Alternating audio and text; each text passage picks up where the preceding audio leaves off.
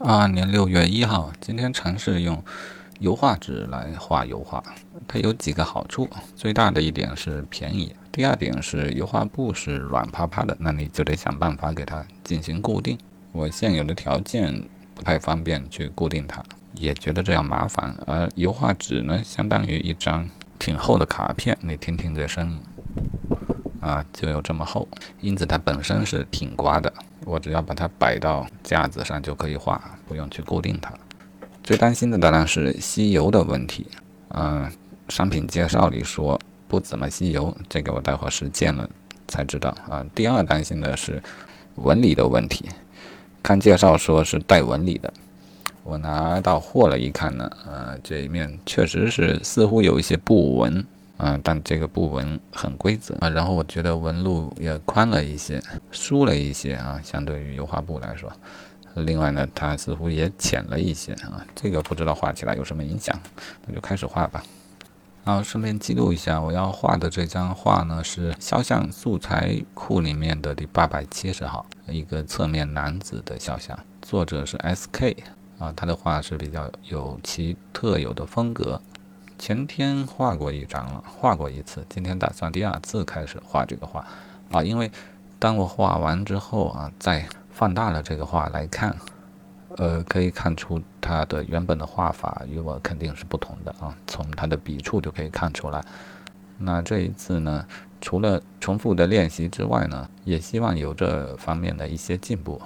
我的画基本是靠磨出来的，啊，呃，用的颜料少。每一笔都遮盖不了啊，尤其布纹的画布，如果不是厚涂上去的话，它一定会透出一部分的底色来。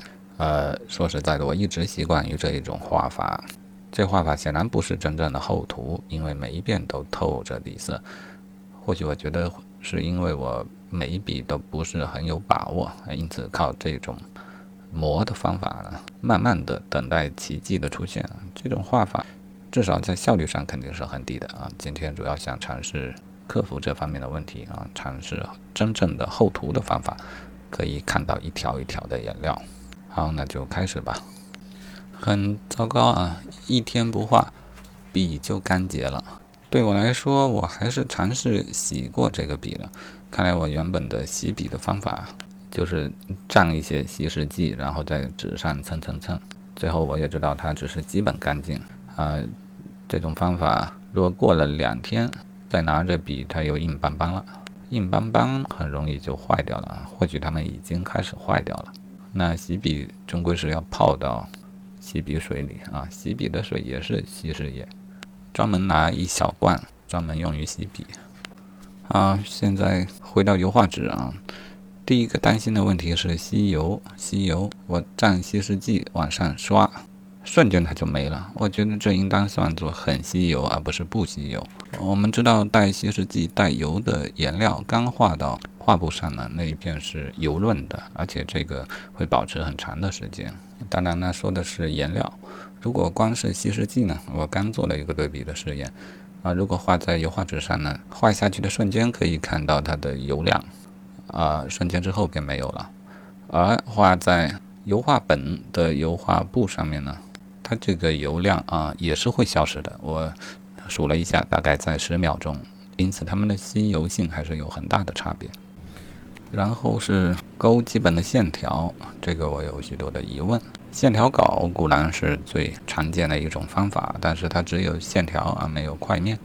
于是我看到网上有人直接刷色块啊，底色的色块，觉得特别的酷，那确实很酷，我自己也尝试过几回。但我发现酷的原因还是手上真要有两把刷子。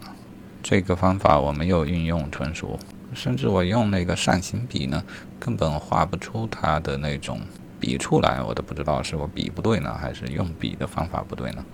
好，我现在用的方法就是用，一般是用熟褐染的稀一点啊，调的稀一点，稀稀的，像水彩，然后用扇形的笔去画这个轮廓。扇形笔因为比较大嘛。画起来它也快一些啊，这时候不求轮廓太准确，但是大比例一定要正确啊。说白了就是看个大比例。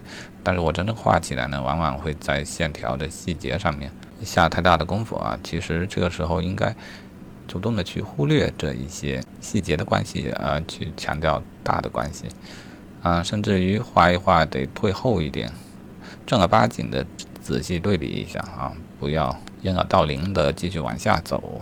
我经常会这样，嗯，精心的画完了，呃，一侧的面部的曲线之后，啊，比方正面的曲线。完了，发现跟后脑勺的根本对不上号啊，这种事情也常有。到了那个时候，你已经花掉太多的时间，嗯，你要去做调整，你也会觉得很费力。哎，总之磨刀不误砍柴工啊，这个过程呢，就是要抓大的关系、大的块面，呃，明暗。如果能够把这一些信息都有保留在纸上的话，那这一个草稿就是下一步上色之后有参考价值的草稿了。折腾了半天啊，才打了一个草稿，然后就总觉得，因为我在草稿里又体现了一些细节，然后就总觉得呢哪里不对，调来调去的，花费了好多时间啊。最后我还大大的不自信，我的整体的比例啊，比比方说长和宽的比例是不是都搞错了？然后用的比对方法，当然有比较严格的方法，比方直接拿去比。虽然画并不透明啊，但我找到一个适合的距离啊，让画与我电脑屏幕上的图片等比例啊，然后左侧比一下，右侧比一下，上面比一下，诸如此类的，总是可以比的。一比之下呢，才发现其实我对于大比例的判断往往会是错误的。啊，这里我想希望自己记住一个点，就是。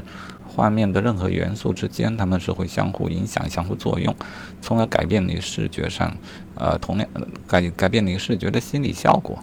而你在一张空白的画布上，因为没有周围元素的相互作用，所以你很容易判断失误啊，这个也特费事儿。所以，所以一种科学的方法就是，刚开始打一个粗一点的形，你不能让它有可太多可比较的东西，你的边界要模糊。这样你反而好去做那一些最大的方面的对比啊，比方明暗，呃，比方长宽这些最为基本的型的对比啊。那模糊的边缘呢，当然会导致你进一步深入的时候还要继续做选择。但是正如前面所说的，这我觉得没有老师和我说过，是我领悟的。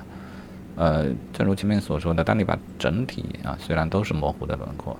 整体出来了之后呢，视觉上所产生的心理效应就会和你看到原图时候比较接近，比较接近就不容易判断失误。那这个时候边缘是模糊的，你是不是得重新界定它呢？那当深入的时候肯定要重新界定这一些边界，但是因为你有了一个整体的草图啊，当你界定这些边界的时候也会变得更加容易，因为。啊，它周边的元素也会帮助你去确定它，甚至于你不用费你的脑筋啊，你不要，更不要拿笔去比比划划啊，去量比例诸如此类。我的感觉是，当画面快要跳出来的时候，它会自动的啊，就是我们的脑子呢会自动的去构造一些图像，呃，构造一些原本不存在的细节。那这个时候。就凭着脑子里构造的细节再去深入它，岂不是美事？好的，想的是挺美啊，做做看吧，待会再记录吧。那这一段也够长的了，讲了从画纸到勾草稿的一些记录。